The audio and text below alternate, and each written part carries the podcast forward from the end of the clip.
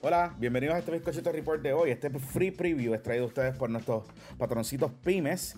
Recuerda que este bizcochito report sale todos los días, de lunes a viernes, en nuestro Patreon para nuestros miembros que pagan nuestra membresía desde 5 dólares. Pero este en particular, nuestros patroncitos pymes, se los regalan a ustedes. Son nuestros pequeños y medianos comerciantes que confían en puestos para problemas para promocionar sus productos. De hecho, si estás interesado en energía solar para tu casa, pero tienes dudas o preguntas o inquietudes y te interesaría aprender cómo puede resolver la energía solar ahora que vienen los aumentos, que va a estar fuerte, usted puede coordinar una cita con nuestro patroncito consultor de Whitmar Home, José Vázquez. Es gratis, libre de compromiso y te van a hablar súper claro. Whitman es la compañía líder de la industria con más de 20 años de establecida y más de 40 mil hogares ya energizados con energía solar y que están ahorrando mucho, mucho dinero. Oriéntate hoy. Lo puedes hacer ahora mismo texteando solar, la palabra solar, al 40691. 40691 o también puedes escribir al 787 629 8657. Lo puedes también haciendo registrándote en winmanjosevásquez.mymobilesite.us y ahí tú puedes entrar y te registras y José te va a orientar súper bien. Oye, esto es libre de compromiso, no te van a estar asociando el sistema, si no lo necesitas, él te lo va a decir. Y recuerde que este eh, también episodio es traído a ustedes por nuestros amigos de Boronea, que son esta tienda de ropa súper chula, que de verdad se están votando con las cosas que están trayendo. Así que si usted está buscando algo diferente para regalarle a ese hombre o mujer de su vida y pone, o para ti, para ponerte guapo o guapa para impresionar, Ven y descubre la nueva colección de Boronea, inspirada en las historias de las ciudades legendarias y misteriosas como el Viejo San Juan y New Orleans. Un estilo único, elegante y tropical. Boronea tiene su nueva tienda en Galería Los Paseos y su tienda también original que está en, la, en el Hotel San Juan. Chequea sus estilos, camisas, chaquetas, pantalones y accesorios en boronea.com US. Oye, y este bizcochito report hoy vamos a estar enfocados porque eh, hay una semana bastante movidita, a pesar de que la gente se enfuscó en la dichosa encuesta de GFR. Pasaron también otras cosas, por ejemplo, el Corilla de Rayos X, que llevan semanas dándole al tema del zoológico de Mayagüez, se apuntaron una grande cuando el fiscal federal Muldrow anunció esta semana que iba a ir para allá a verificar qué está pasando con los animales. El tema de los animales y de cómo los sistemas parecen estar respondiendo a esos abusos de parte de las personas que son unos cabrones. Esta semana tuvimos una respuesta con la culpabilidad del pájaro de Zavali, el empresario este 22, que mató un perro a tiros en un campo de golf en Río Grande hace varios años.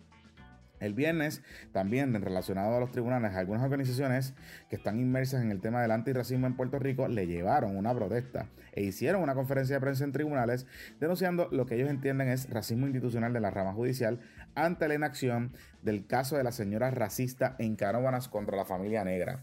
Curiosamente, el viernes, en una entrevista bien interesante, bien interesante en Tele 11, la periodista Luisa Benítez entrevistó a la juez que vio este caso por primera vez. Ella dijo que ella se actuó y que las órdenes se emitieron, pero que fueron precisamente para que la señora racista desistiera de la actitud y de poner los radios altos. De hecho, mostró evidencia de cómo se hizo todo este, cacho, este caso. De hecho, el reportaje se desprende de que a pesar de que había una orden, tribunal, tribunales no notificó a la policía para que diligenciara de manera adecuada esa orden. Es una entrevista bastante extraña y les debo decir porque no es usual que los jueces hablen sobre las decisiones de sus casos, sobre todo uno que aún está activo en el sistema judicial, porque en este caso todavía hay algunas partes que se están viendo. Y a mi juicio me pareció una movida que puede comenzar a, complicar el panorama para la rama judicial, que ya de por sí tiene problemas, y de que sus jueces se sientan en la necesidad de tener que acudir a los medios para explicar sus determinaciones en sala en otro tema, ayer, en medio de esta semana, se le ordenó al dueño del establo, eh, usted sabe que el establo allá de Aguadilla, en la cueva de la golondrina, eh, si tiene que demoler y tiene que cumplir con esa orden antes del viernes. Pero, como habíamos adelantado, a Elo Molina lo estaban buscando y se emitió una orden de protección a Elo Molina por bocón y papelonera a favor de Carlos Román, el dueño de la propiedad en la golondrina. Hablando del oeste, el viernes estuve hablando con el secretario de Asuntos Públicos, Alexis de Asuntos de la Policía, quiero decir, de Seguridad Pública, el secretario de Seguridad Pública, Alexis Torres, y de las cosas que me comentó, Algo que me llamó la atención es el problema del personal que, al parecer tienen las autoridades federales en Puerto Rico. Y aunque hemos visto un aumento en radicación de casos por corrupción, se han estancado las investigaciones y los casos relacionados al narcotráfico y convicciones relacionadas.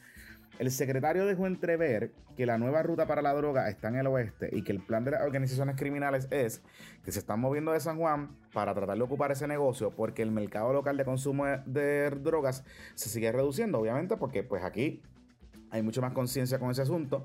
Y también eh, la situación económica, la gente mudándose, pues la droga se sigue reduciendo. Y el otro asunto es que eh, al parecer el impacto del cannabis medicinal, la legalización del cannabis medicinal en Puerto Rico, pues también parece que está impactando las finanzas de las organizaciones criminales que se han movido a buscar nuevos negocios. Y el negocio es bien sencillo.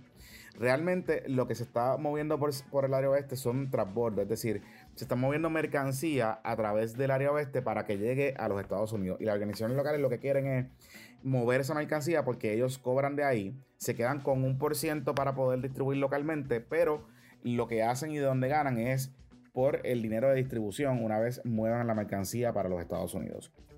Los federales en la isla llevan aumentando los esfuerzos de reclutamiento, pero no consiguen personal a pesar de que están dando buenos beneficios. El principal problema sigue siendo el inglés y que se han jubilado mucha, mucha gente. Antes de irnos, hay demasiados hot takes de lo que pasó el viernes en la vista de Baby Héctor Ferrer y el circo que formaron los dos partidos. Pero parece que no se han dado cuenta que esas son las cosas que la gente puede pensar de que lo que hay en la legislatura ahora mismo son un chorro de payasos imbéciles que juegan para ellos. Y sí, para las bases de cada partido lo que pasó ayer los aviva y los mueve. Para el resto de los indecisos, que según estimados pueden rodar entre el 35 al 38% del electorado, que están pendientes a cómo votan o si no votan en el 2024, ese 5 fue otra evidencia más de que hay que empezar a mirar otras alternativas más allá del bipartidismo y esto puede beneficiar no tan solo a Victoria Ciudadana, sino también a el proyecto Dignidad. Sin contar que Jago ayer demostró que tiene más convocatoria que Pipo entre el, entre el liderato del PNP. Nos vemos el lunes. Recuerda que nosotros el domingo tenemos un episodio de Puestos para el Problema. Este episodio se grabó el jueves, así que no va a contener reacciones relacionadas al evento del viernes, pero ya el martes vamos a estar con el aftermath, porque aquí hay otras cosas que no se han dicho y que estamos averiguando y que vamos a empezar a hablar porque pasaron unas cositas que vamos a traerles a ustedes el próximo martes. Que tengan todos un excelente fin de semana.